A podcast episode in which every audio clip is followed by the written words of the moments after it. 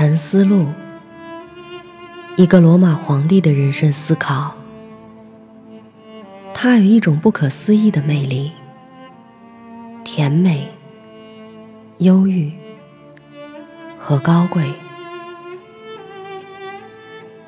唯一能从一个人那里夺走的，只是现在。如果这是真的，即一个人只拥有现在。那么，一个人就不可能丧失一件他并不拥有的东西。晚上好，我是 Mandy。今天我要分享的是，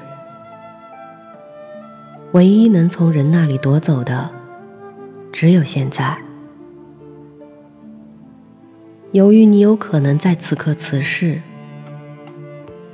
那么，相应的调节你的每一行为和思想吧。如果有神灵存在，离开人世，并非一件值得害怕的事情，因为神灵将不会使你陷入恶。但如果他们确实不存在，或者他们不关心人类的事物，那生活在一个没有神或神意的宇宙中。对你意味着什么呢？而事实上，他们是存在的。他们的确关心人类的事情。他们赋予人所有的手段，使人能不陷入真正的恶。至于其他的恶，即便有的话。神灵也不会使人陷入其中的。不陷入恶，完全是在一个人的力量范围之内的。那不使一个人变坏的事物，怎么能使一个人的生活变坏呢？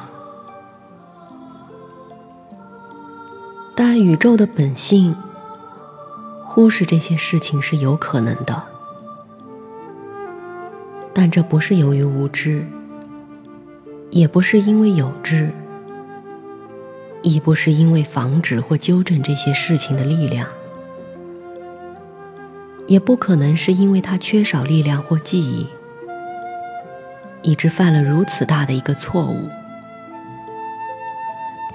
使好事和坏事竟然不加区别的降临于善人和恶人身上。但肯定，死生、荣辱、苦乐，所有这些事情，都同样的发生于善人和恶人。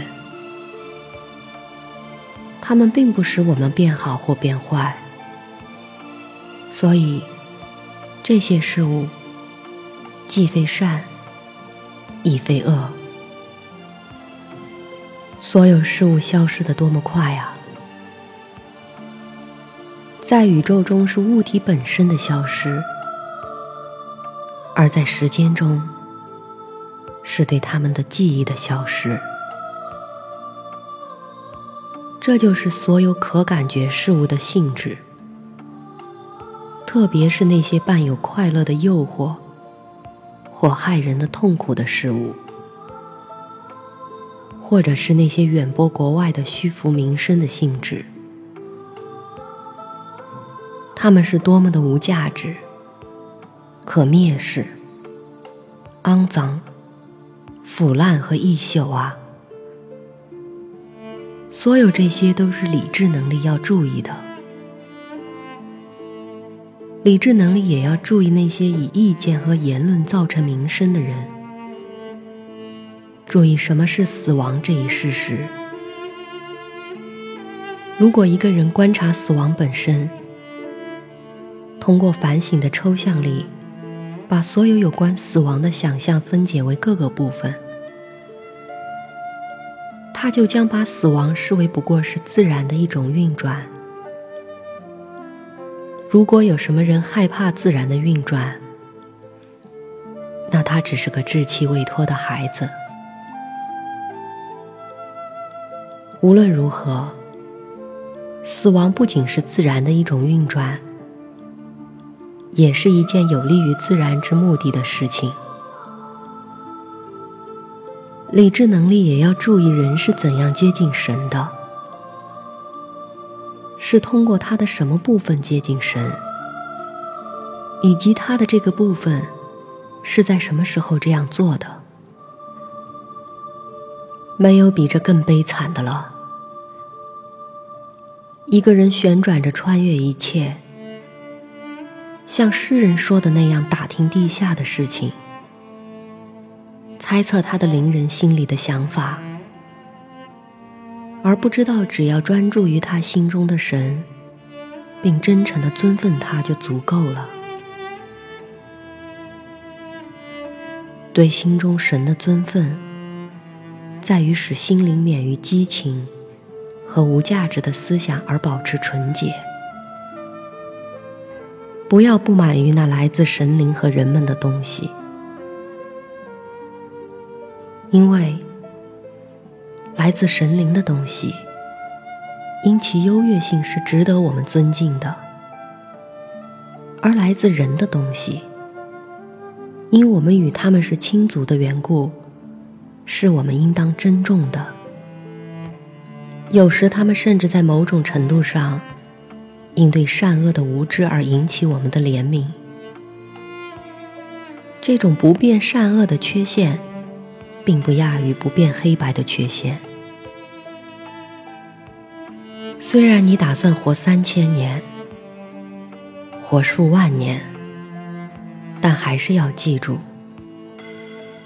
任何人失去的不是什么别的生活，而只是他现在所过的生活。任何人所过的，也不是什么别的生活。而只是他现在失去的生活。最长和最短的生命，就如此成为统一。虽然那已逝去的并不相同，但现在对于所有人都是同样的。所以那丧失的看来就只是一单纯的片刻。因为一个人不可能丧失过去或未来，一个人没有的东西，有什么人能从他夺走呢？这样你就必须把这两件事牢记在心：一是所有来自永恒的事物犹如形式，是循环往复的；一个人是在一百年，还是在两千年？或无限的时间里看到同样的事物，这对他都是一回事。二是生命最长者和濒临死亡者失去的是同样的东西，因为唯一能从一个人那里夺走的只是现在。如果这是真的，即一个人只拥有现在。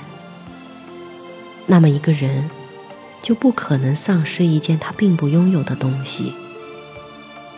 要记住，一切都是意见，因为犬如派莫尼穆斯所说的话是很显然的，这些话的用途也是很显然的。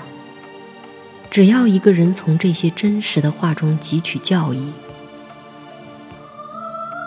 人的灵魂。的确摧残自身。首先是在它变成宇宙的一个肿块的时候，或者说，就其可能而言，变成一个赘生物的时候。因为为发生的事情烦恼，就是使我们自己脱离本性。所有别的事物的本性，都包含在这一本性的某一部分之中。其次，灵魂摧残自身，是在他被什么人排斥，生活怀着恶意攻击的时候。那些愤怒的人的灵魂就是这样。第三，灵魂摧残自身，是在他被快乐或痛苦压倒的时候。第四，灵魂摧残自身，是在他扮演一个角色，言行不真诚的时候。第五，是在他让自己的行动漫无目标、不加考虑和不辨真相的做事的时候。因为甚至最小的事情，也只有在参照一个目标来做时，才是对的。而理性动物的目的，就是要遵循理性和最古老的城邦和政府的法律。在人的生活中，时间是瞬息即逝的一个点，实体处在流动之中，知觉是迟钝的，整个身体的结构容易分解，灵魂是一涡流，命运之谜不可解，名声并非根据明智的判断，一言以蔽之。属于身体的一切，只是一道激流；属于灵魂的，只是一个梦幻。生命是一场战争，一个过客的旅居。身后的名声也迅速落入忘川。那么，一个人靠什么指引呢？唯有哲学。而这就在于使一个人心中的神不受摧残、不受伤害，免于痛苦和快乐，不做无目的的事情，而且毫无虚伪和欺瞒，并不感到需要别人做或不做任何事情。此外，接受所有对他发生的事情，所有分配给他的份额。不管他们是什么，就好像他们是从那儿，从他自己所来的地方来的。最后，以一种欢乐的心情等待死亡，把死亡看作不是别的，只是组成一切生物的元素的分解。而如果在一个事物不断变化的过程中，元素本身并没有受到损害，为什么一个人竟忧虑所有这些元素的变化和分解呢？因为死是合乎本性的，而合乎本性的东西都不是恶。